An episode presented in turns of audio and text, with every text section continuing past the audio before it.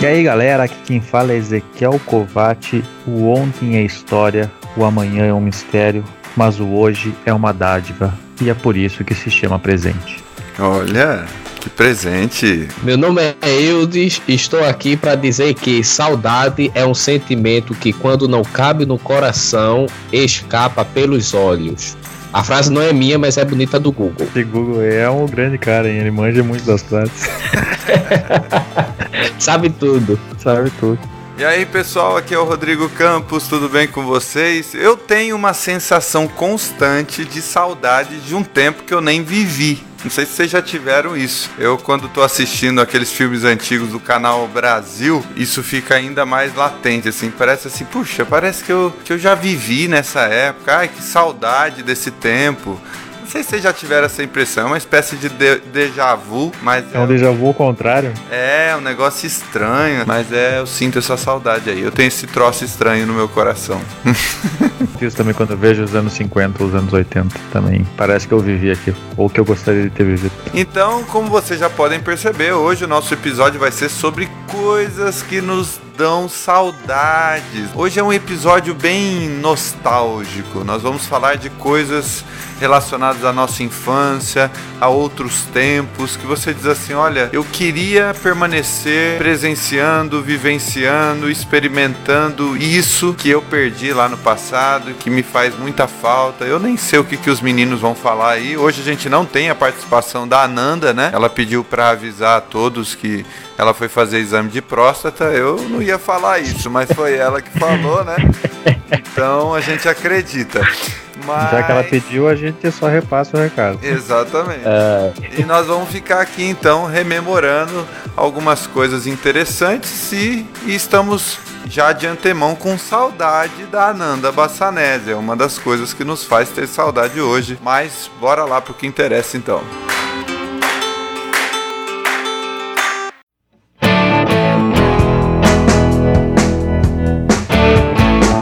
Bom, galera, essa semana a gente teve alguns comentários também do pessoal que está sempre aí nos ouvindo e está sempre também interagindo conosco. A gente gostaria de hoje de lembrar da Thaís. A Thaís, tá, inclusive, ela já participou de uns programas conosco, né? Falando um pouco sobre vida saudável, né? Vocês devem lembrar daquela aquela menina que corria bastante. E ela está bem empolgada com o nosso novo integrante. Ela deixou um comentário dizendo aqui, ó, opa, professor de português, já simpatizei. Estou mega curiosa para conhecer o sotaque deste novo iCaster. Então, esse programa aqui vai ser o segundo com participação dele. Na noite dessa quarta-feira, agora que a gente está gravando, né? Na terça, dia 17, no dia 18 de abril, ela já vai estar conhecendo e ouvindo esse sotaque gostosinho do nosso novo iCaster. Pois é, e é o terceiro, na verdade. Esse safado do Eudes já gravou com é. a gente anteriormente. Já fez uma participação especial, né?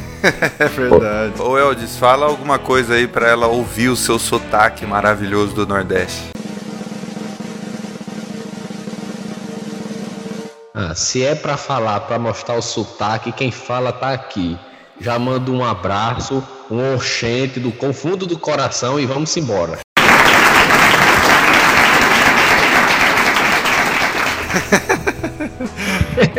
É isso aí. A Cristina também mandou um recado bem legal aqui, falando sobre o episódio do Legião Urbana lá, que nós fizemos aquela homenagem a eles. Ela disse o seguinte: Rodrigo é cover do Renato e o Ezequiel é o Dados. Olha só. Aí a Quem me deras. a Cristina reconhecendo aí o, o talento dos iCasters. Ela colocou aqui, escrevi errado, gente, sorry. A Ananda faz toda a diferença nessa banda. Pois é, mas hoje nós estamos aqui sem essa integrante da banda. Mas a gente quer agradecer você, Cristina, por sempre estar presente aí nas redes sociais, sempre falar com a gente, sempre interagindo e ouvindo os episódios. É uma alegria ter você por perto sempre, tá bom?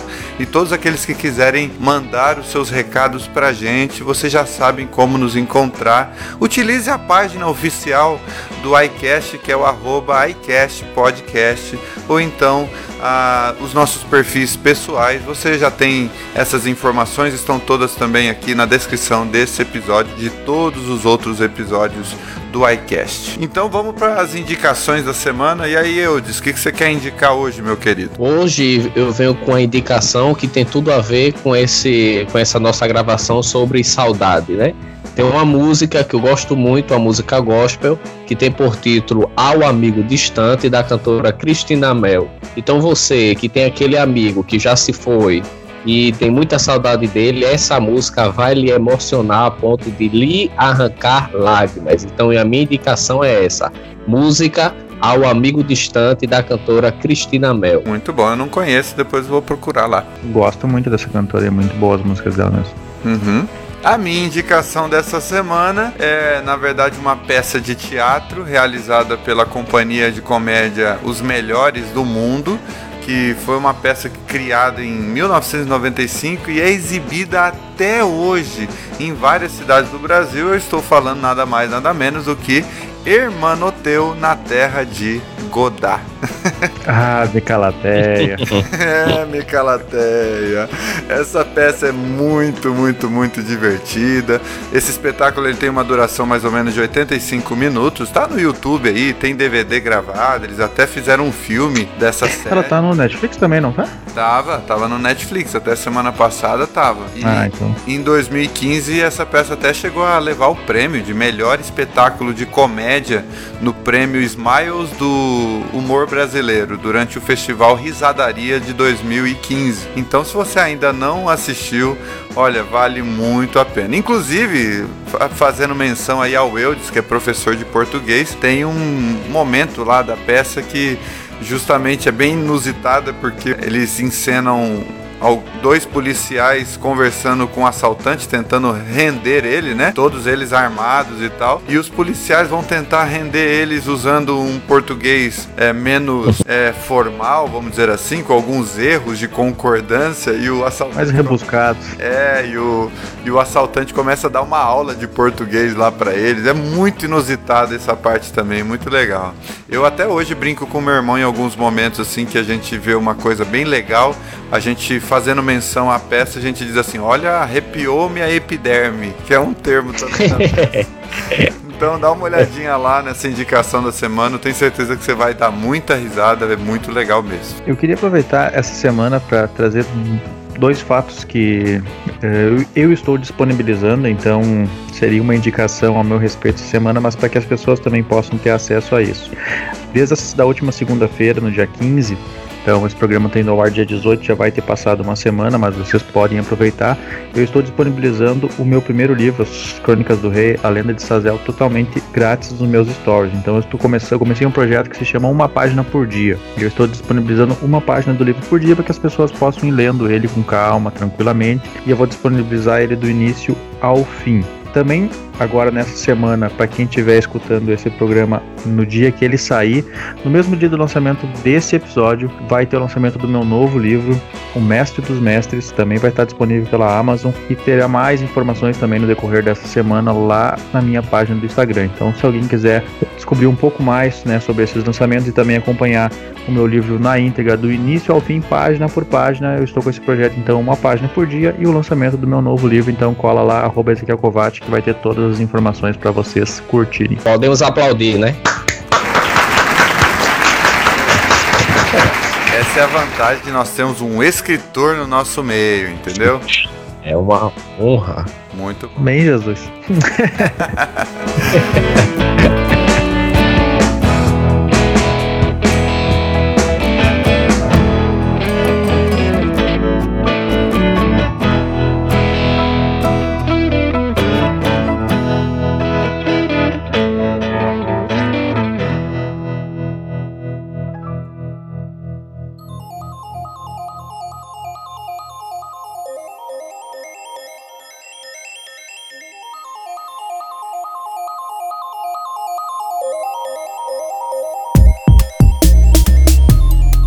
Bom, galera, essa semana a gente vai conversar um pouco sobre coisas que deixaram saudade, né? Coisas que fazem falta na nossa vida ou até fazem falta sem a gente ter vivenciado, né? Como o Rodrigo comentava no início, né? Saudades talvez de um tempo que ele nem viveu, mas tendo acesso a essas informações, tendo acesso a essas coisas, ele acaba tendo esse sentimento de falta, esse sentimento de saudade, esse sentimento de que alguma coisa, né, nele tá faltando ali que ele gostaria de ter. Então a gente vai tentar buscar no fundo da nossa memória, dos nossos sentidos, dos nossos sentimentos, aquilo que realmente faz falta, aquilo que realmente a gente gostaria talvez de reviver, de relembrar ou talvez algo que a gente nunca tenha vivido. Já vou tacando logo um dos meus itens que me fazem sentir saudades. Eu confesso, eu tenho saudade dos títulos do meu tricolor do Morumbi.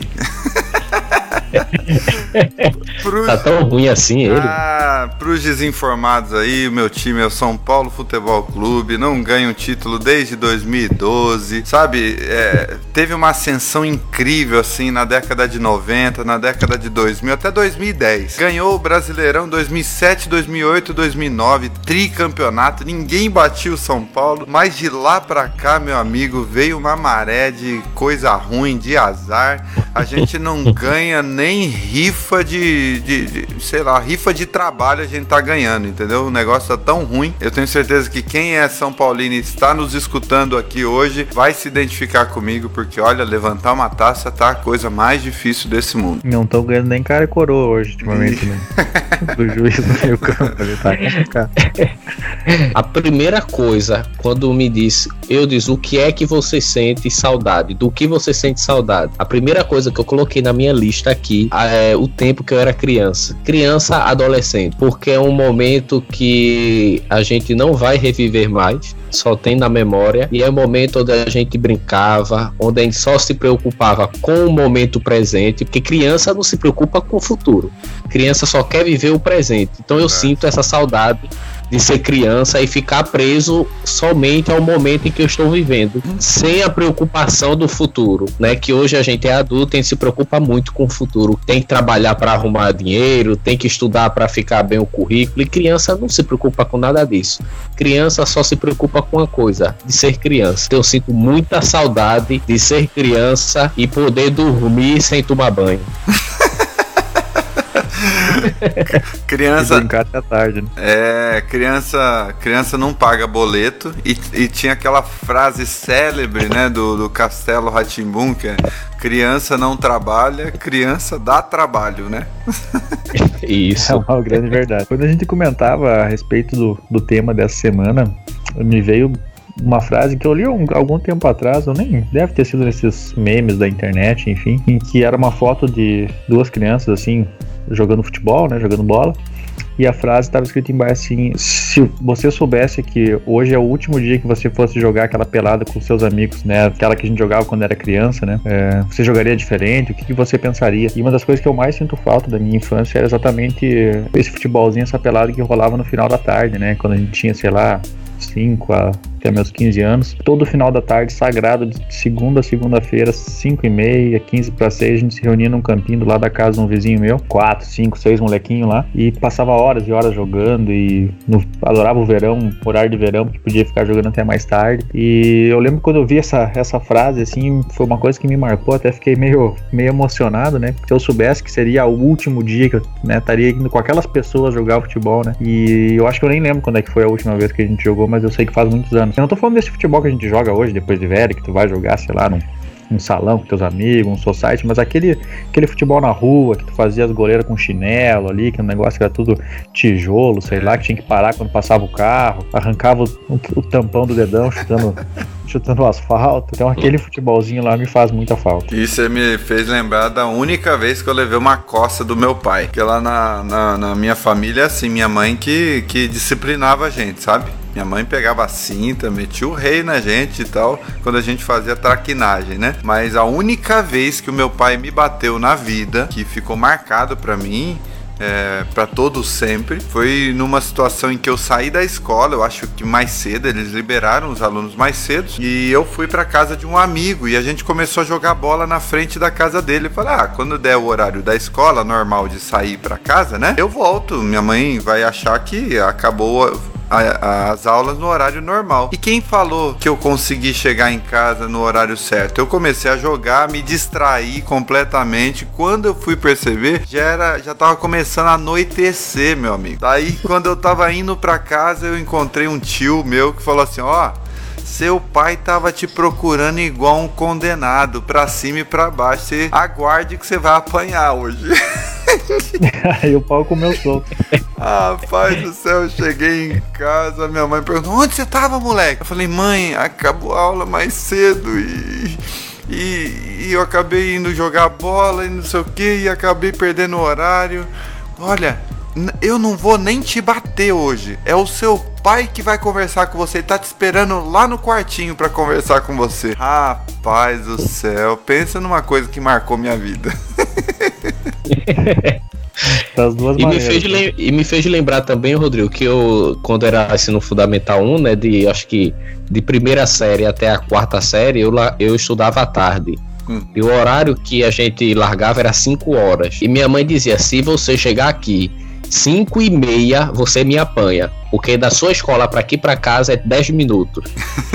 Só que eu era um aluno muito demente. E a, e a professora passava no final as tarefas para casa e eu era o último a terminar. E teve uma época que eu terminei a lição 5 e meia, depois de muito a professora rasgar e jogar no lixo. E eu chorando muito, né? Porque quanto mais ela rasgava, mais eu chorava e molhava a lição todinha. Eu tinha que fazer de novo. E, e deu 5 e meia, Deu 5 e meia, eu era o último aluno na sala de aula e da escola. E eu, quando eu saí da, da escola, já tava tudo escuro. Tava escurecendo. Aí eu já sabia que manhã ia descer o cacete em mim. Dito e feito, cheguei em casa, apanhei. Aí eu tenho trauma quando acaba a tarde e começa a noite por causa disso. 5 e meia, 5 e meia é um horário que marcou minha vida para sempre. Lembra até hoje. Como é que funciona no Nordeste, né? A criança chega em casa e diz, mãe, eu tava no colégio estudando, não interessa, vai apanhar igual. Isso. Rapaz, daí pega aquelas moitinhas lá, aquela, aqueles galhos que não quebra nunca. Parece que pega os galhos mais resistentes da face da terra. e bate, olha, e dá Vara do marmelo chamava. É, exatamente, exatamente. É. Caramba, eu, até hoje você tem esse trauma aí? Tenho, tenho. Quando é 5 e meia, eu me lembro disso. Caramba, você vê como uma surra pode marcar a vida de um ser humano. É. Marca B. E outra coisa que eu sinto muita falta, que eu gostava muito quando era criança, e acho que foi por isso que eu comecei a escrever, enfim, contar histórias, que eu gostava de pegar aqueles comandos em ação, os bonequinhos aqueles, ou os, aqueles carrinhos de metal. Hoje é tudo Hot Wheels, né? Mas naquela época lá eram 400 mil marcas diferentes, um mais vagabundo que o outro. E ao invés de brincar, eu perdi, eu acho que a tarde inteira criando histórias e nome dos personagens e tudo que ia acontecer e botando os bonecos, criando umas bases lá e tudo, e botando cada um numa posição. E na hora de brincar, real, na hora mesmo de brincar, na, na realidade ali, eu acho que eu ficava uns 5 minutos. Mas eu perdi umas 4, 5 horas só criando as histórias e coisas, e isso me faz, me faz uma falta muito grande. Eu gostava muito, eu tinha uma coleção bem grande. E depois de um tempo eu acabei, né, tendo a infeliz ideia de passar essa minha coleção para um primo menor e hoje acho que ele conseguiu ou comer tudo ou quebrar os que, eles não, os que ele não conseguiu comer e mastigar. Mas tenha paciência, Ezequiel. Às vezes a fome tava grande, você entendeu? A dificuldade no Brasil tá grande, o desemprego faz parte. A gente come o que aparece na frente. É, hoje em dia eu acabei, eu acabei trocando pra uma coleçãozinha de action figure que eu tenho alguns, então hoje ninguém mexe naqueles lá. Né? É, então... é uns brinquedinhos de 500 reais, né? Uns brinquedinhos. é, uns brinquedinhos de criança grande. É, exatamente. Quando eu era pequeno, assim, é, me lembro de, de brincar muito com a com aqueles mini crack, né? Eu sempre gostei de futebol, assim. Futebol é uma paixão para mim, assim. E meu pai, ele fazia o golzinho de, de alumínio, né? Aquela parte da trave e a rede vocês lembram que antigamente nas feiras tinha aquelas redinhas de colocar laranja, aquelas redinhas amarelas? Não sei se vocês lembram disso. Uhum, né? Sim. E, e, ele pegava aqueles saquinhos lá, enganchava certinho na, na trave que ele tinha feito de, de alumínio e eu pegava dois mini cracks, um na, na, mão esquerda, outro na mão direita, aquela bolinha de gude, que em alguns lugares se chama bolita, não sei como que é na terra de vocês aí. Aqui é bolita. bolita. Aqui é bola de gude. Ah lá, bola de gude. Daí eu pegava o jornal do dia, que tinha a escalação do São Paulo, e eu ficava meia hora brincando com a mão direita, que era o jogador da linha, né, no caso, inventando história também. E tocou pro Dodô, e lá vai, olha a ponta direita, e vai subindo e tal, e fintou um, e fintou dois. E eu sei que aquele, essa, essa, essa trama, que até chegar o gol, o gol tava na verdade a 3 centímetros um do outro, entendeu?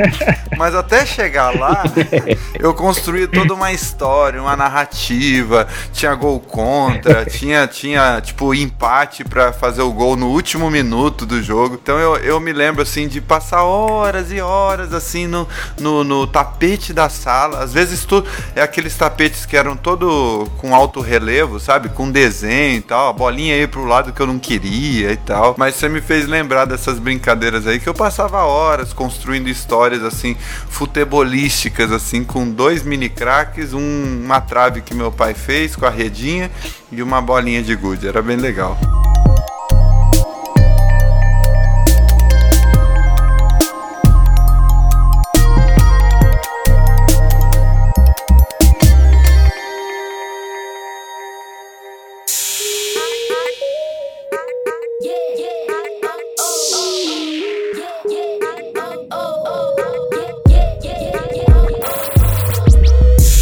Sei se vocês eram, agora que tu falou de, de futebol, uma outra coisa que me faz muita falta. Esse tempo atrás eu até tentei reviver isso, mas não achei parceria, era o futebol de botão, cara. Gostava muito de jogar futebol de botão, Gustavo. Tinha uma, uma vasta coleção daqueles bem de plástico, aquele mais vagabundo que tinha no mercado, assim, tá? Mas tinha todos os times possíveis e imagináveis, e apesar de hoje eu não ser muito fã do Corinthians, desculpa aí quem for torcedor do Corinthians, mas não gosto mesmo. Não, ninguém é gosta. Eles roubaram, eles roubaram o título do meu time em 2005, mas o meu time favorito, quando eu tinha meus botões, era um, era um botão preto que eu tinha do Corinthians, assim, porque eu gostava da cor. E aquele era a minha seleção. E eu também, eu não, como eu não conhecia, eu sou colorado, né?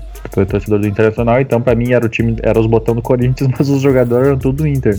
Então eu escrevi o nome dos jogadores, eu só gostava de jogar porque eu gostava da cor dos botões. Então, bar, futebol de botão é uma coisa que Verdade. me veio uma saudade bem grande. Eu não sei vocês, mas o que eu tenho saudade mesmo é de determinados lugares que quando eu era criança, adolescente, eu ia muito, só que agora eu não vou mais porque falta oportunidade. Mas eu gostava muito de circo, não sei vocês, mas eu gostava muito de ir para circo. Independentemente se eu tivesse dinheiro para pagar ingresso para entrar, eu todo dia eu ia escondido de manhã para ficar vendo os bastidores lá. Massa. Segurado no arame assim. Eu ia tanto para circo que eu acabei me apaixonando por uma menina que o número dela era cabelo de aço. Olha!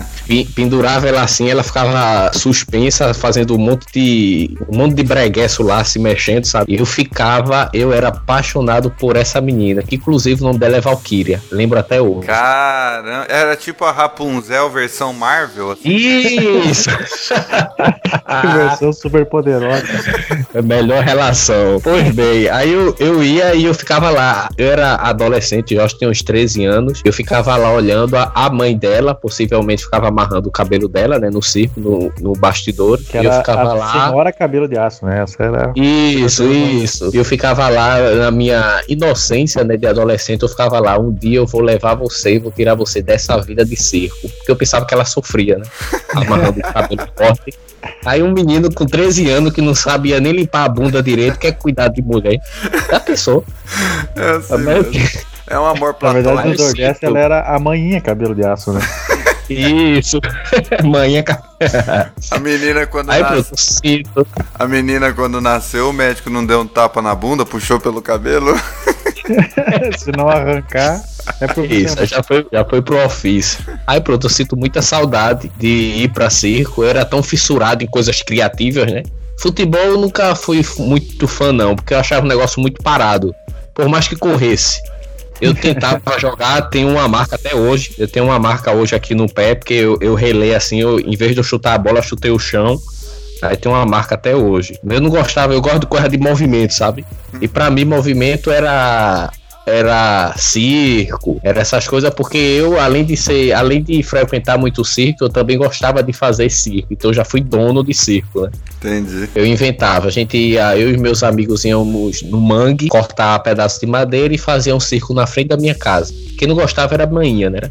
Mas a gente fazia. Aí eu sinto muita saudade desse tempo circense que eu vivi quando eu era criança adolescente. Muito massa. Eu acho que uma das primeiras fotos que eu tenho lembrança assim da minha infância era uma foto que eu tô do lado de um elefante com meu pai num circo aqui de Presidente Prudente. Eu era bem pequenininho, devia ter uns 4, 5 anos, mas era aquelas fotos, não sei se vocês lembram, aquele tubinho que você colocava o olho dentro para poder ver Sim, a foto. É, lembro guardado isso em casa até hoje, que é uma foto de circo também. Eu, é, minha irmã e meu pai. Então, eu tenho, tenho boas memórias com circo. E recentemente eu levei a Sofia. Aliás, os dois últimos circos que vieram para Prudente, eu levei a Sofia e ela também gosta bastante. É muito gostoso, né? Eu fui relembrar a minha infância, assim. É uma pena, assim, hoje em dia não pode mais é, animais, né? E naquela época, aqui no interior de São Paulo, não, tinha, não tem zoológico ou algo que exponha os animais, né? Hoje em dia até tem aqui a cidade da criança, mas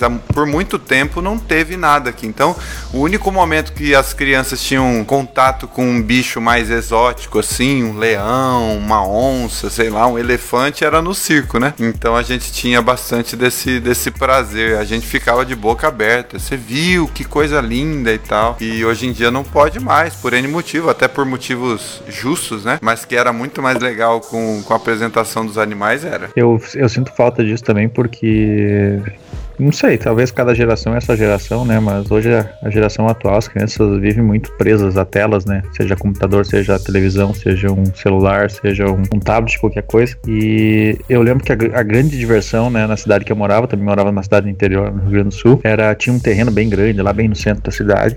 Era quando vinha ou o circo ou aqueles parques de diversão bem vagabundo, sabe? Aqueles que a montanha russa era aquela porcaria daquela centopé, sei lá que diabo, aquela, aquela lagartixa do inferno, lá que não acontecia nada. A lagarta. Mas, uma lagarta, isso, a lagarta, ela mesmo. Mas era uma diversão quando, quando chegava, era uma novidade na cidade, então vinha o circo, às vezes era geralmente na, nas cidades eles faziam por ano, né? Enfim, então era sempre o mesmo circo que vinha, ou sempre o mesmo, os mesmos parques, os mesmos circos, mas tu ia todo ano de novo, tu ia assistir os espetáculos, tu ia participar, enfim, ou brincar lá no, né, no circo, de vir algum circo que tinha aquelas casas com espelho, uh, trem fantasma, que eu era todo cagado com isso, meu Deus do céu, não conseguia entrar no trem fantasma. Hoje não tenho medo, mas naquela época de criança eu era todo. Eu lembro que a primeira vez que eu fui no Beto Carreiro, a única coisa que eu não entrei foi no trem fantasma, que eu era muito cagado com isso.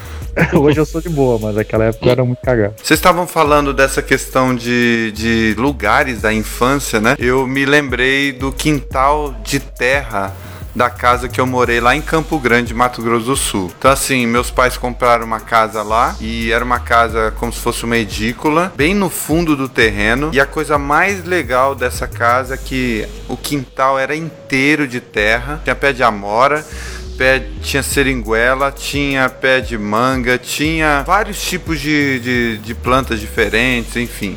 É, pé de goiaba. E eu gostava muito dessa casa porque às vezes chovia e eu ficava brincando na lama. E eu gostava de ficar subindo nas árvores para comer manga no pé, sabe?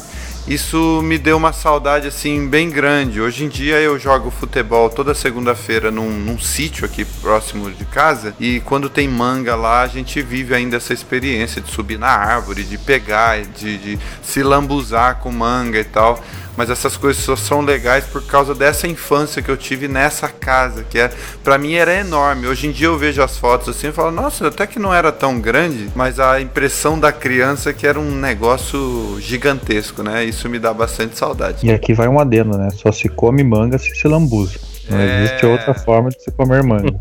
é, exatamente. Eu também acho. Eu sou, eu sou dessa dessa opinião aí também. Ou pelo menos eu não conheço outro. É. Eu não sei vocês, mas na, quando o Rodrigo falou aí que não sei o que lá chuva, acho que ele citou chuva aí. Uhum. Eu me lembrei também que quando começava a chover, no final da tarde ou no comecinho da noite, todos os meus amigos saíam para tomar banho de chuva e ficava correndo para cima e para baixo na rua. Ah, é. E eu entrava, e eu entrava na onda também, a gente ficava correndo a rua sem rumo. O, o objetivo era correr e se molhar e tomar banho. Somente isso. Aí hoje, eu, aí hoje eu vejo algumas crianças, né, mexendo na lama ou brincando um pouco na chuva e as mães todas preocupadas. Não, sai porque tem muita bactéria, vai pegar micróbio e vai ficar resfriado, vai ficar gripado. E eu nunca morri por causa que eu tomei um banho de chuva e nem brinquei com lama, porque eu brinquei com lama, viu? É, exatamente. Eu só, vi, eu só vivia dentro de mangue catando caranguejo chié pra comer de noite com meus amigos. Cara, eu sempre quis ver como é Aí- que funciona isso. Eu sempre vi na televisão, deve ser muito da hora. Deve. Né? Aí pronto. Aí, aí tem um saudade disso tudo. Ah, cê, você tocou em um assunto que a gente já tratou um pouco aqui naquele episódio sobre geração mimimi, que nem tinha Ananda ainda, inclusive, né? Mas o. Até os aniversários hoje são muito sem graça. Eu tenho saudade daquela Isso. época em que os aniversários eram marcados pela criançada correndo, brincando de bola, de esconde-esconde, do que tinha pra brincar, né? Hoje em dia eu vou nos aniversários infantis, o pessoal tá muito mais preocupado com a qualidade da comida, do buffet, dos salgadinhos. Então parece que mudou a cabeça do povo assim. Hoje em dia o pessoal tá muito mais pensando nessas coisas do que às vezes necessariamente na, na diversão da criançada, assim, sabe? E tudo ficou muito exigente, muito. Pra você fazer um aniversário tem que ser aquele espetáculo. Você vai fazer um casamento. Eu me casei em 2008, fez a cerim... fizemos a cerimônia assim na, numa igreja pequenininha e no final da, da reunião eu disse pra todo mundo: Ó, pessoal, aqui depois da, da reunião aqui a gente tem um- uma tubaína com, com um bolinho lá atrás, quem quiser ficar e tal. Hoje em dia, fi, pra fazer casamento, daí, daí vem gente se aconselhar comigo falando: Rodrigo, alguns até me chamam de pastor, né? Pastor, ah, eu não sei o que eu faço, eu quero me casar, mas eu não tenho dinheiro e não sei o que. Então hoje tem que ter buffet, tem que ter tudo. Se não tiver essa, essa comemoração caríssima, parece que não teve casamento. E às vezes o principal, que é a alegria dos noivos, que é às vezes ter um lugarzinho para morar, quer ter as coisinhas dentro de casa, às vezes o pessoal relativiza isso para ter uma festa astronômica que às vezes o pessoal ainda come e sai falando mal ainda da festa. E antigamente eu acho que as festas de criança, na verdade, elas eram feitas pros adultos, né? Chegava na festa da criança, se tivesse uns docinhos, um bolo e uma bola pra tu brincar, sucesso. O resto era cerveja, churrasco, um monte de velho bêbado e as crianças lá tocando terror, quebrando a casa e, e ninguém dava bola. Não, e o tamanho do bolo? Pelo menos na- na- nos contextos mais pobres, que eram geralmente os que, que eu frequentava, bolo de pobre sempre era bolo do tamanho da mesa. Fazer. É. Você vai, na, você vai em aniversário, em casamento de rico, o bolo não dá nem pra cada um pegar um pedacinho pra experimentar. E aqui, aqui vai outro adendo a respeito. Eu vou fazer. Na verdade, eu vou fazer uma súplica. Desculpa se alguém gosta. Mas quando a pessoa faz um bolo e bota, sei lá, bombom, chocolate, ok, show de bola. Você vai botar um moranguinho, delícia. Mas agora pêssego. Pêssego não se bota em bolo. Se vai a criança feliz, olha aquele bolo de chocolate, coisa mais lindo, maravilhoso, lindão. Tu já pensa que vai estar cheio de morango, um doce de leite, sei lá, um amendoim, um coquinho ralado, e vai comer, tem pêssego. Pêssego e bolo não combina. Por favor, fica aqui meu adendo. Sem falar que hoje em É um dia. estraga prazer. É, um estraga prazer da infância de qualquer criança. Não, e sem contar que hoje em dia tem aqueles bolo falso, né? Que é só pra tirar foto. Você tira foto, mas não é bolo, na verdade. É uma maquete de bolo. O bolo vem Verdade. depois. Ah, pelo amor de Deus, gente. Essa é uma tá puta ficando falta de pior. sacanagem. Fica mais preocupado pra mostrar do que aproveitar a coisa, né? É, é pra foto, né? Sei lá, sei lá. Não, O nada negócio é contra. você viu um pudinzão e já era. É, nada contra o pessoal que tem dinheiro e faz festa, faz buffet. Se eu tivesse condições também, eu tinha feito e tal. Mas às vezes o pessoal é, perde a essência da coisa, né? Igual, é, numa festa de aniversário, o que, que é mais importante? O mais importante é a criança estar feliz, estar contente, estar brincando com os coleguinhas. E isso que é o legal. A maior parte das crianças mesmo que não perderam a sua, sua boa infantilidade, né? Elas se divertem com qualquer coisa. Você dá qualquer brincadeira pra elas, elas se viram, elas usam a imaginação. E às vezes hoje em dia a gente tem vivido um tempo que os, os adultos querem adultizar as crianças, né? Então, coloca nas crianças uma roupa super desconfortável pra brincar, mas fica ótimo pra tirar foto. Eu acho que a gente precisa voltar a alguns conceitos que a gente perdeu aí no, no processo da caminhada, eu acho. O segredo, o segredo elas, elas tá tudo ranhenta, com as mãos cheias de terra, as camisetas cheias de bolo, os joelhos ralados, É aí é criança, gente. Não vamos transformar nossas crianças nos chatos que a gente se tornou. É, É. verdade. Concordo.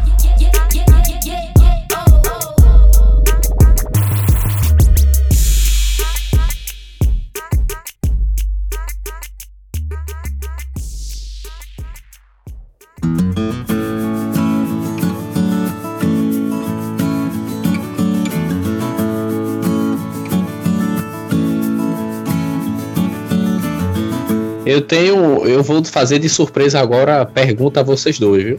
Opa, pode fazer. O Já medo, tá. Não, medo. hashtag medo. Não, mas aqui é leve. É só porque eu fiquei curioso pra saber se vocês têm saudade de alguns programas de televisão, ou filmes, ou desenhos que não passam mais na televisão brasileira. Vocês pensam aí, eu vou dizer o meu top 3. Top 3. Tá? Eu vou dizer aqui três é, programas, filmes e desenhos, pode ser misturado, né? De televisão que eu sinto saudade e que não passa mais hoje na televisão brasileira. O primeiro que eu sinto saudade é o Castelo Ratimbum.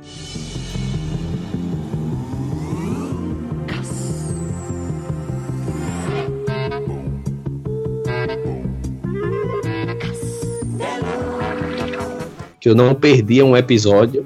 Né? Eu me via como um dos personagens que estavam ali naquele castelo fazendo aquelas é, brincadeiras e travessuras junto com Nino, Biba, Pedro e. Zé- Qual é o outro? Zequinha? Zequinha, isso. E eu me via como um dos personagens, né? O meu sonho era visitar o Castelo Ratimbum, porque eu, na minha infância, eu não via aquilo como um programa, eu via aquilo como uma realidade.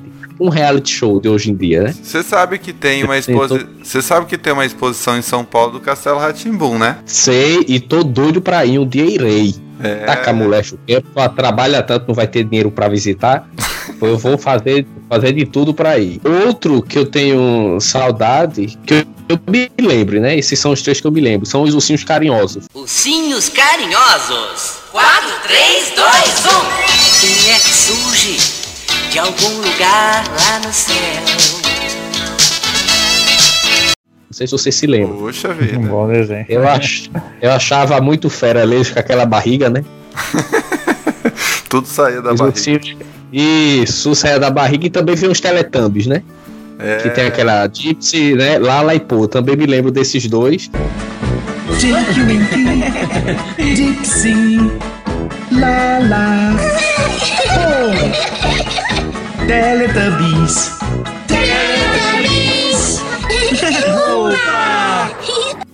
E por último, não menos importante, são os Power Rangers. Após 10 mil anos estou livre. É hora de conquistar a Terra. Alfa, Rita se libertou. Recrute um grupo de adolescentes com garra.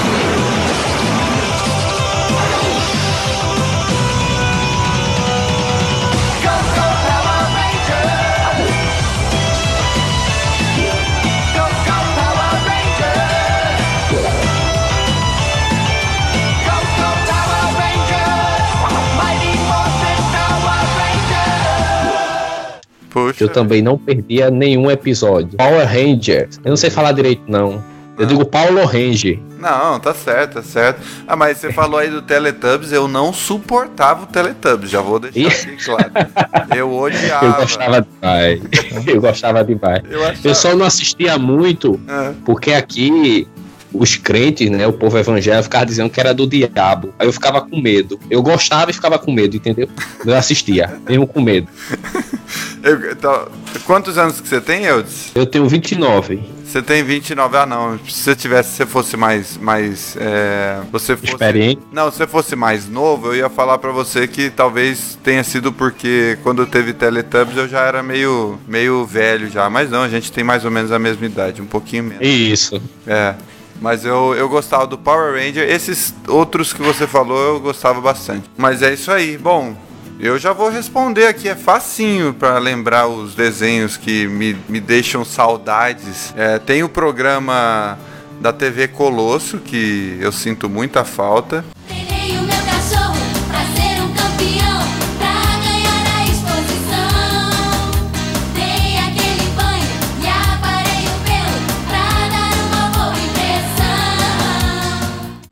Tinha a TV Cruz também, que é do mesmo, do mesmo ramo aí. Vocês lembram da TV Cruz ou não? Não, minha lembro lista, não. inclusive. Caramba, TV Cruz até passava o Pateta e Max. Eu lembro até da entrada, era assim.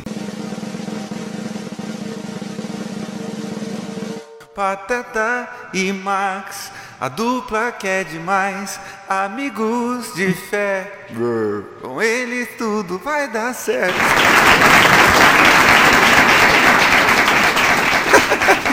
Tinha. Agora lembrei. É, tinha desenho do Márcio Pilame. Vocês lembram? do Márcio Pilame, Timão e Pumba, Timão e um Pumba. Exatamente, olha, dessa época aí, a maior parte dos desenhos me, me, me trazem bastante saudade. Tinha a Caverna do Dragão, Cavaleiros do Zodíaco. Você falou dessas coisas aí, você tá me levando lá pra 1992, 1994, que era a época assim da minha, da minha infância e adolescência. Eu, eu sofri muito com essa questão de, dos desenhos, eu sou apaixonado por desenho até hoje, consumo muito, porque eu desde criança sempre estudei de manhã, né? Então eu comecei desde a primeira série, não, na segunda série, eu acho, com oito anos, estudar de manhã, então eu nunca podia assistir os programas da manhã, que era geralmente o horário que passava os desenhos, né? Então eu acabei me apegando muito à época da manchete, né? Que eu acho que tinha primeiro era a Eliana, depois a Angélica, eu acho que daí tinha aqueles. ah, eu não lembro como é que é o nome, mas é aqueles estilos de, de séries japonesas lá que tinham Changeman, Cybercops, Jiraiya, Google Five. Google Five, Giban, Jaspion. O fantástico Jaspion.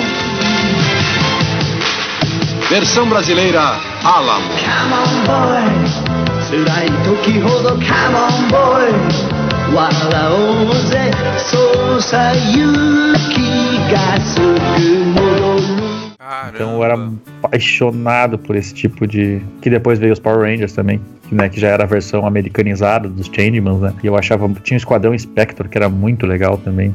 Muito legal mesmo. Então esses desenhos eu gostava. Desenhos não, né? Que eram tipo seriados japoneses lá. Não lembro como é que, como é que se chama. Sensei, Sensai, alguma coisa assim.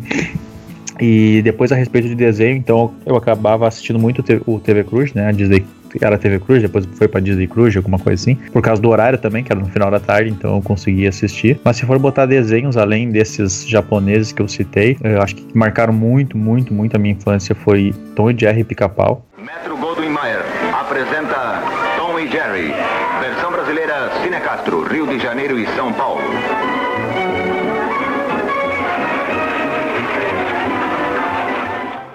Sou apaixonado por eles até hoje. Caramba. Assisto muito, curto muito. Eh, o Dragon Ball. Dragon Ball Z. O céu resplandece ao meu redor,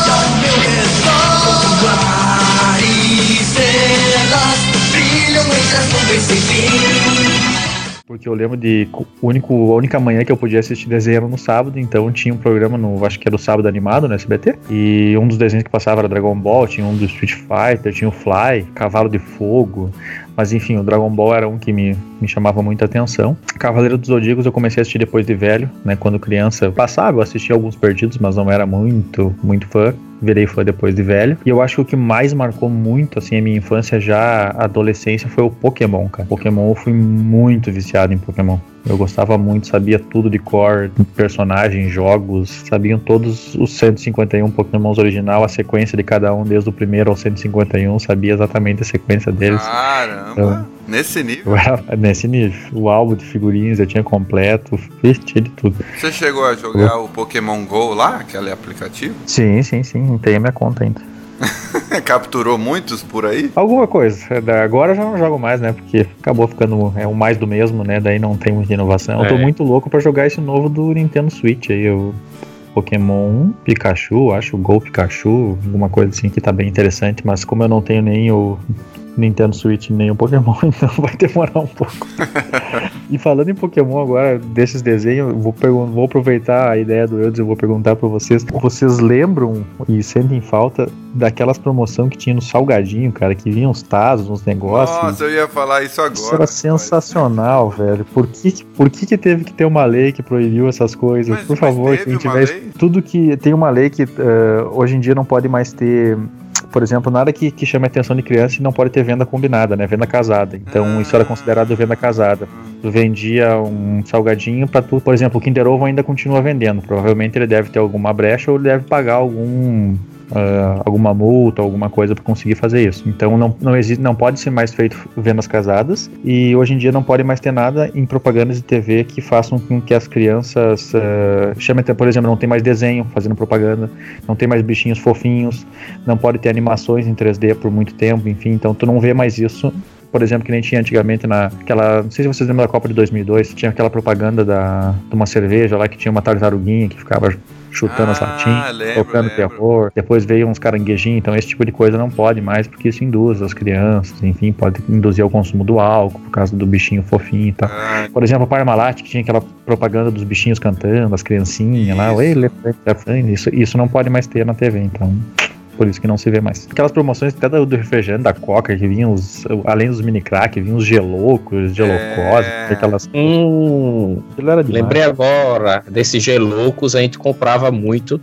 E aí tinha uns que brilhavam no escuro. E Isso, eu, isso. e eu, e eu, eu queria juntar muitos pontos pra poder pegar esses que brilhavam no escuro, porque eu apagava todas as luzes e ficava fantasiando lá, com eles brilhando. É foi uma, uma lembrança aqui. Geloucos, é isso mesmo. É, tinha os, Geloucos, tinha os piro, pirote- pirocóptero, não era? Dos pirulitos. Sim.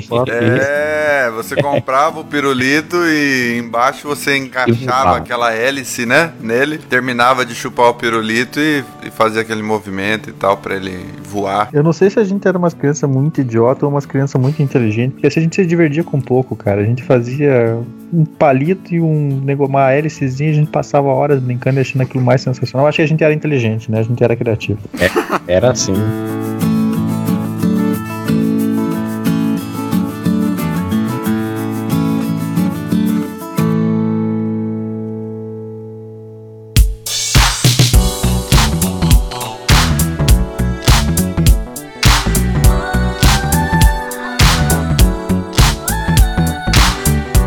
Pegou outro, outro assunto que bah, agora bateu no meu coração fundo, cara, que eram as revistinhas da Turma da Mônica. Eu sou apaixonado por elas até hoje. Eu só não assino elas porque eu acho que eles não entregam aqui onde que eu tô atualmente. Mas por muito tempo fui assinante, mesmo depois de velho. E, e de quando criança, eu, eu e meus primos, os três, os três tinham. Acho que as nossas mães eram professores, então elas pegaram meio que um pacote dos professores lá e assinaram. A gente, por exemplo, chegava, eu lia, passava pro meu primo, ele lia, passava pro outro primo, ele ia, assim a gente ia fazendo essa, essa brincadeira, né? Pra gente poder todo mundo ter acesso. E a, acho que foi minha tia, ela assinou pro meu primo um, um pacote adicional que tinha desses negócios que de vez em quando vinham uns almanac, que vinha várias histórias juntos, e vinha uns livros de colorir. É, hoje virou hoje não, algum tempo atrás virou febre lá uns livros que as, as pessoas compravam para desestressar e coisa como isso já se, se isso já não existisse há 500 milhões de anos. e nós tínhamos da turma da Mônica, nós passávamos horas e horas pintando e desenhando e criando. Cara, a turma da Mônica é uma coisa que remete muito à minha infância. E você acredita que os funcionários da turma da Mônica trabalham com Maurício de Souza há 50 anos, 40 anos? Você acredita nisso?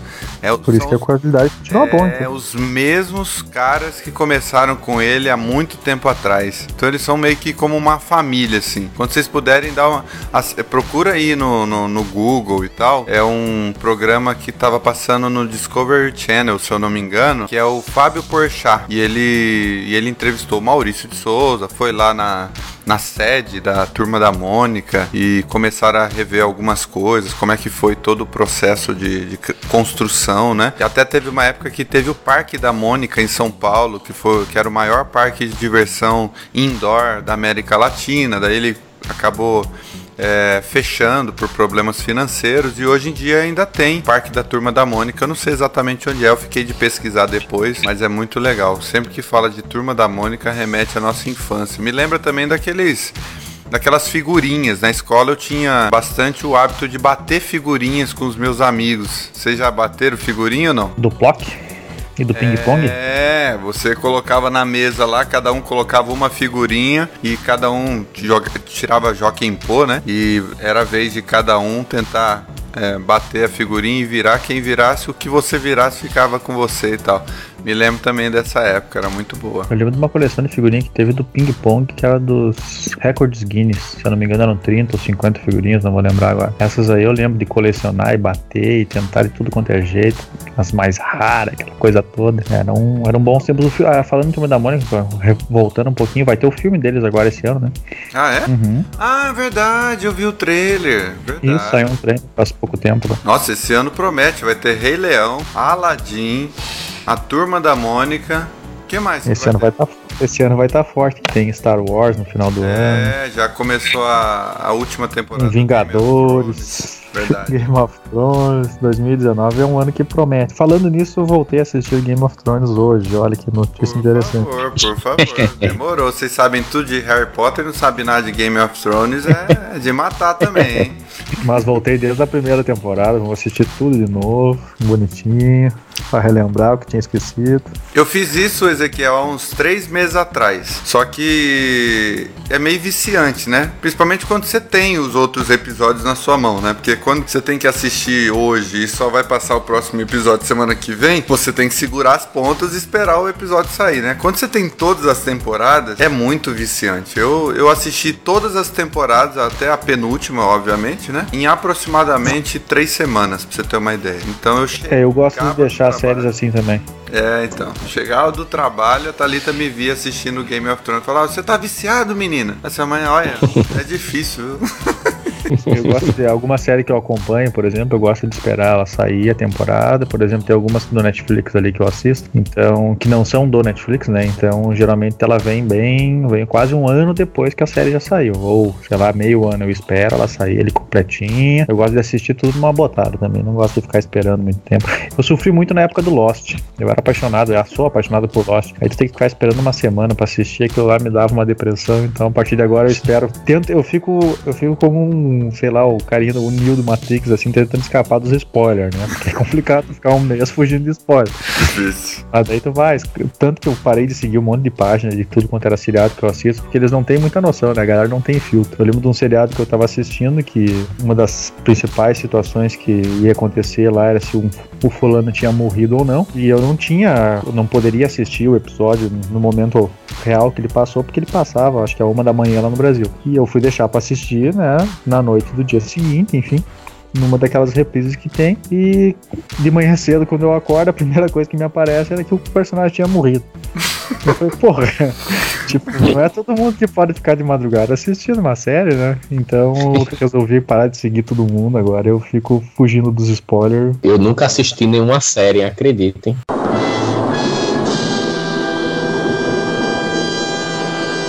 Nunca assisti, eu nunca assisti, eu nunca assisti nenhuma série, acreditem. Nunca assistiu nenhuma série? Nunca. Caramba, mas novela você já Isso é assistiu? novela já, agora não- eu não gosto, né? Mas aquelas novelas mexicanas. Eu assistia muito quando era adolescente. Caramba. Aquelas novelas de Thalia, a Usurpadora. Día llegaré con un disfraz distinto en color, la misma faz.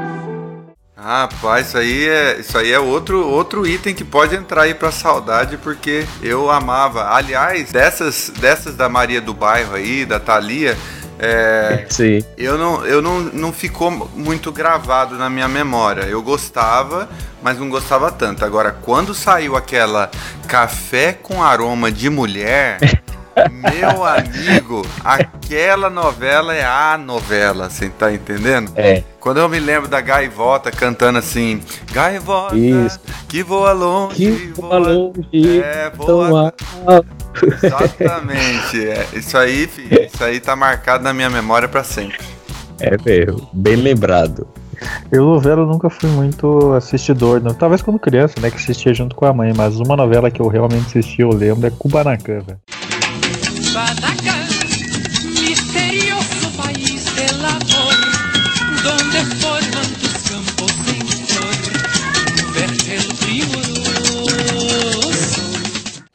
Novela boa. Kubanacan era o ouro de bandido.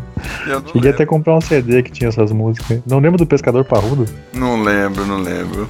Eu só, Nossa, lembro daque- que eu só lembro daquela novela do Cadeirudo lá. Qual que era? Vocês lembram? A Indomada, talvez? A Indomada, é. Eu, eu lembro que eu fiquei até o final, o último capítulo, pra descobrir quem era o bendito do Cadeirudo. Depois a gente descobriu que eles, a Globo tinha, eu acho que gravado a mesma cena com dois dois personagens, né? E eu acho que foi o público que decidiu, uma coisa assim. Mas eu lembro que foi um suspense da pega. Até hoje, quando eu vejo aqueles, aquele chapéu de estilo Santos Dumont, né? Que tem nas fotos do Sim. Santos Dumont, eu me lembro, a primeira coisa que me, me faz lembrar é do Cadeirudo. É inevitável. Eu tava aqui quando vocês falavam, né? Prestando atenção em vocês e também tentando buscar algo que me dá muita saudade do meu tempo de fundamental médio. E uma coisa que me veio à mente, que eu tenho muita saudade do, do tempo do fundamental e médio, era pegar merenda, viu? Sinto muita saudade de pegar merenda. E a, a gente tinha o nosso hall de amigos, né? E quando faltava 10 minutos antes do intervalo, ia alguém lá na onde dava a merenda, né, na cozinha da escola, perguntava à avó, que a merendeira a gente chamava de vó, qual era o cardápio do dele. Já chegava e começava a dizer baixinho, de um por um. Olha, vai ser cuscuz com ovo, vai ser cuscuz com ovo. Aí começava aquela euforia. A demora. A demora era tocar a sirene. Quando tocava a sirene, parecia The Walking Dead. Saía os zumbi, tudo doido. Pra ir pra fila com um prato de comida pra comer. Olha, é- era muito bem. E eu sinto saudade disso, né? Porque hoje em dia eu trabalho nas escolas, nem merenda tem. Entendi. Abrir a porteira pra boiada, né? É o chaboiada sair a virada com a molesta. Viu a merda de se estudar numa escola particular? Eu tinha que, se eu quisesse comer um lanche, ou eu levava de casa ou eu comprava. É, É. exatamente, exatamente. Na minha A minha mãe, ela foi, a minha mãe, ela foi diretora de uma, de uma escola, vice-diretora, na verdade, de uma escola estadual, né? Ela, que era inclusive a escola que depois meu irmão foi estudar. Minha tia era diretora e minha mãe era vice-diretora da noite. Então eu e meu primo, por ser os filhos das diretoras, a gente ia à noite lá na hora do intervalo só pra comer a merenda com os alunos. né? Mas era muito bom. A nossa janta era a merenda com os alunos sempre. Caramba. É, na minha época, pessoal, quando o pessoal servia polenta no recreio e tal, a gente não gostava muito. Mas quando falava que era pão com carne moída e suco, meu amigo, era uma festa. Ah, hoje tem pão com carne moída. E eu lembro disso até hoje. Aqui chama buraco quente, se eu não me engano. Essa mistura é buraco quente, que é, é pão com, com carne moída, isso. E pra não achar que eu Buraco. sempre estudei em escola, em escola particular, no, no pré eu estudei numa escola ah, municipal. Uhum. E agora que tu falou de saudade, eu lembro que quando nós também, né, tinha merenda lá e tal. E eu- o dia que eu mais gostava era quando tinha sopa de feijão. Fazia aquela sopa com feijão batido e com, sei lá, alguma massa, espaguete, alguma coisa, fazia aquela mistura assim, sabe? Quando tinha sopa de feijão, hum, aquilo era vida. Caramba. E eram uns caldeirões, né? Um- umas panelas enormes, assim, as tiazinhas lá servindo o povo. Aqueles pratos de, de plástico, né? Geralmente Isso, azul escuro, sei lá. azul. As eu de plástico também, né? É, as canequinhas de plástico também. E o Canequinha. suco era o suco era um veneninho, né? Que era igual aqueles aqueles de, aqueles kisuke lá de 10 centavos que você fazia 2 litros. da Angélica, que a gente chamava aqui de mancha pulmão. Mancha com Morte lento, famoso morte lento. Não tem nenhuma química nesse suquinho, não. É o mesmo, Não. é o mesmo pozinho aquele que faz os veneninhos de rato aí. Você tá é doido. A pessoa que prepara aquele suco fica com os dedos tudo pintado e pra tirar aquele negócio é horrível. Imagina o que faz dentro Ah, do corpo. Cara, eu lembrei de uma outra coisa agora que era sensacional e devia dar uns 30 câncer também. Falando em suco. Vocês lembram quando vocês iam naqueles mercadinhos de vila e daí tinha aqueles suco que vinha dentro de um. Tipo de uns carrinhos, de uns revólver, de um celular, aquelas merda. Tu tomava aquilo lá, tinha gosto de, sei lá, água suja com óleo de riso. Cada, cada gole que tu dava aquilo lá era um preguinho a mais no cartão, mas. Tinha uns formatos diferentes, né? Umas granadas, uns revólver, umas coisas bem edu- educacional pras crianças. Criança raiz é outra coisa. Mas isso me lembra os revólver de espoleta do Rambo, cara. Caramba, não fala isso não, que eu vou chorar aqui. Você acredita que uma vez eu tinha um revólver desse do Rambo de espoleta, famosíssimo, né? Eu ganhei, não lembro se eu ganhei da minha mãe, do meu pai, de uma tia. E eu inventei de pegar pra, pra brincar, né? Como é que você brinca com esse negócio? Você coloca a espoleta lá e vai atirar, né? Eu sei que eu apontei essa arminha pra minha mãe em algum momento lá, rapaz, ela ficou tão brava, mas tão brava, que ela tomou a arminha da minha mão e jogou na parede, quebrou a arminha na parede. Nunca mais. E falou, nunca mais você aponta uma arma pra mim, seu moleque. Mãe, mas é, um- é uma é um brinquedinho. Não, não, não quero saber. Você apontou uma arma pra mim. Nunca mais faça isso. Rapaz, eu tomei trauma. Eu nunca mais peguei um revólverzinho daquele, não. Depois veio aquelas de pressão, né? Que vinha umas bolinhas azul lá que doía, que era uma É, beleza. Pra exatamente. furar um olho, aquilo lá era uma delícia. É, hoje em dia o pessoal usa muito em, no Airsoft, né? Eu cheguei, eu cheguei a jogar um, um tempo atrás com meu irmão, e daí as armas são meio réplica, né? da- das originais e tal.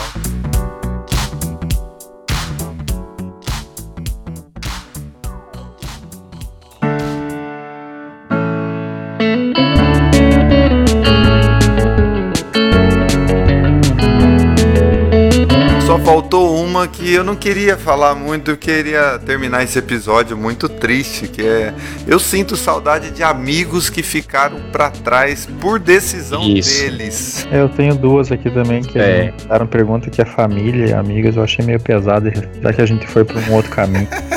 Resolvi não falar. Mas eu sinto falta de, de pessoas que na época pareciam que eram amizades assim pra sempre, né? Eram pessoas Eternas. É. É, que dormia em casa, que trocava de roupa, que eu emprestava roupa, que, É. que viveram momentos assim bem legais, assim, né? Mas que acabaram por várias circunstâncias. Da, às vezes a pessoa mudou de alvo, de, de, de direção, às vezes não achou que você faria parte de um futuro delas ou coisa do tipo, acabaram por decisão própria meio que se afastando, né? Mas dá um pouco de saudade, né? Das brincadeiras, da, é, das rodas de violão. É, eu sempre fui um cara muito relacional e eu, eu me lembro assim de, de momentos muito gostosos é, vividos com pessoas assim muito importantes que foram importantes naqueles momentos, naquele contexto, mas que hoje a gente nem tem mais contato, etc, etc. Mas fica um pouco daquela saudade. Sabe que isso é uma coisa que eu agradeço bastante, cara, a Deus, e principalmente talvez porque tenho participado muito dos grupos de jovens e coisa, então a maioria dos meus amigos eu acabei criando aí dentro, né, desses grupos e eles acabam me, me seguindo até hoje, né, a gente tem amizade até hoje. Então acho que se eu for parar pra pensar mesmo assim, acho que tem uma ou duas pessoas talvez que eu gostaria que ainda estivessem no meu, no meu grupo de amizades, mas que elas não estão por escolha delas, assim, né, por, enfim, não que a gente tenha brigado nem nada, mas porque se afastaram Sim. por seus motivos, mas acho que tipo 90% das pessoas que eu realmente queria comigo estão ainda, sabe? E isso eu, eu acho muito legal, porque eu realmente esse tempo nós estava conversando sobre isso, tu até comentou, talvez acho que num outro episódio, alguma coisa, né, de alguns amigos que acabaram se afastando por infinitas situações. E eu pensei, bah, cara, é, triste, né, por tu ter passado por isso e feliz por eu não ter passado por isso, Uhum. porque é muito ruim. Tipo, É. eu sinto falta de um ou dois, assim, que já me fazem falta. Então, imagina fazer falta de muita gente, assim, é bem. Eu acho que eu sou bem abençoado nesse ponto. Mas você, não sei se vocês vão concordar comigo. Eu tava até falando pra Thalita isso agora à tarde, antes de começar a gravação. Eu não troco esse momento da minha vida de hoje por nenhum outro momento do meu passado. Eu tenho essa saudade de determinados momentos, essa memória grata, saudosista de certa forma, mas é, sinceramente a cabeça que eu tenho hoje, a construção é, que me levou até o que eu sou hoje, é, se você falasse assim, ah, você gostaria de voltar àquela época, até aquela mentalidade, aquele momento, reviver aquilo e passar tudo de novo, eu não teria muito, muita vontade nesse sentido. Eu amo assim a minha vida, como ela está hoje, com as pessoas com as quais eu convivo. Claro que é, cada pessoa que chega agrega, né? Como é o caso do Eudes e tantos outros que às vezes a gente vai encontrando pelo caminho, pessoal que eu gosto muito de, de conversar, de, de, de estar junto, etc, etc. Mas eu diria assim que esse momento, o momento presente, como foi a abertura aí do, do Ezequiel, é o momento mais importante, mais feliz assim da minha vida, de toda a minha história. E eu, eu não trocaria esse momento por nada. Eu também, Rodrigo, compartilho contigo essa. Por exemplo, uma coisa que eu não tenho saudade é da minha imaturidade. Não sinto saudade nenhuma de ser imaturo, de deixar os meus sentimentos ultrapassarem a minha razão e eu ficar atordoado por causa disso. E a gente teve esse tempo todo, né? eu tenho 29 anos e já passei por muitas coisas. Amigos que vieram, que foram embora porque quiseram e eu sofri muito. E durante essas experiências ruins que tivemos, a gente vai amadurecendo e vai vendo que certas coisas não merecem tanta importância que a gente antes dava.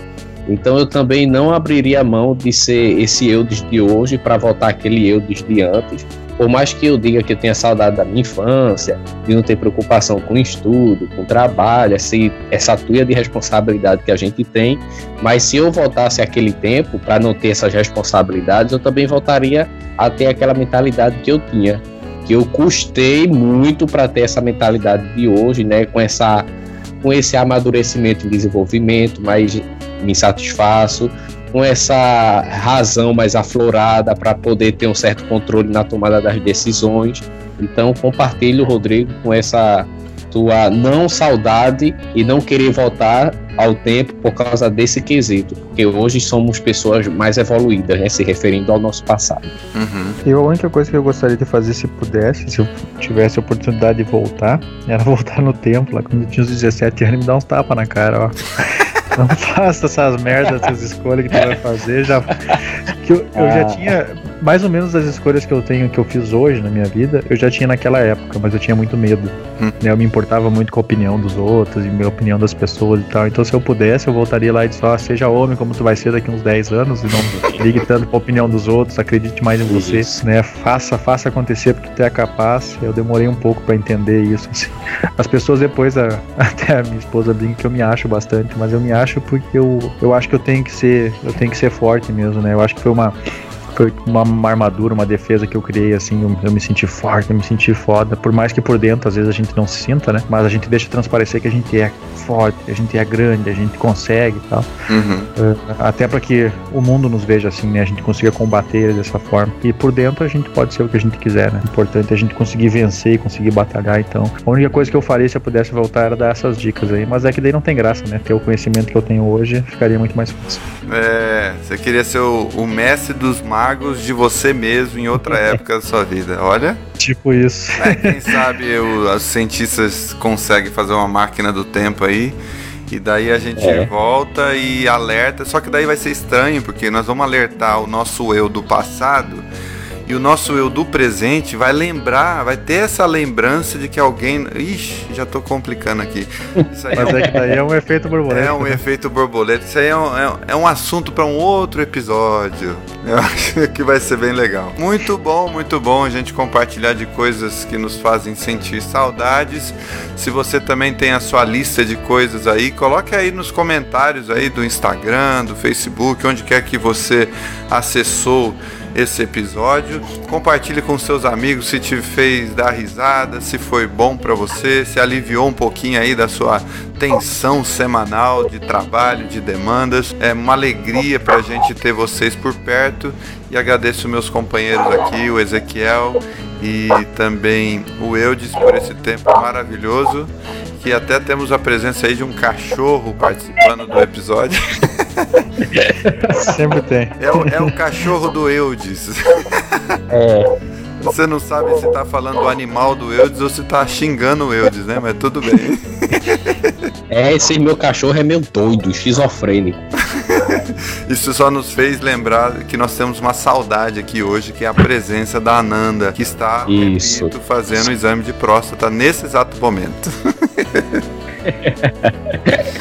Bom, pessoal, a gente agradece mais uma vez, mais um dia, mais uma semana passando na companhia de cada um de vocês. Para nós é muito gratificante, é muito alegre, é muito, muito, muito bom ter a companhia de cada um você que vai nos ouvindo, que vai compartilhando, que vai comentando conosco, né? Toda essa caminhada que a gente está tendo. E vocês estão caminhando junto com nós agora com uma grande alegria, né? Tendo mais um novo integrante. Vocês já puderam conhecer ele no episódio passado e agora conhecendo um pouco mais ainda, né? Ele já tinha feito uma participação alguns programas atrás, mas agora vocês vão conhecer ele a fundo, entender um pouco mais sobre a história e agora vocês tiveram também essa oportunidade de entender, né? Deixar um abraço.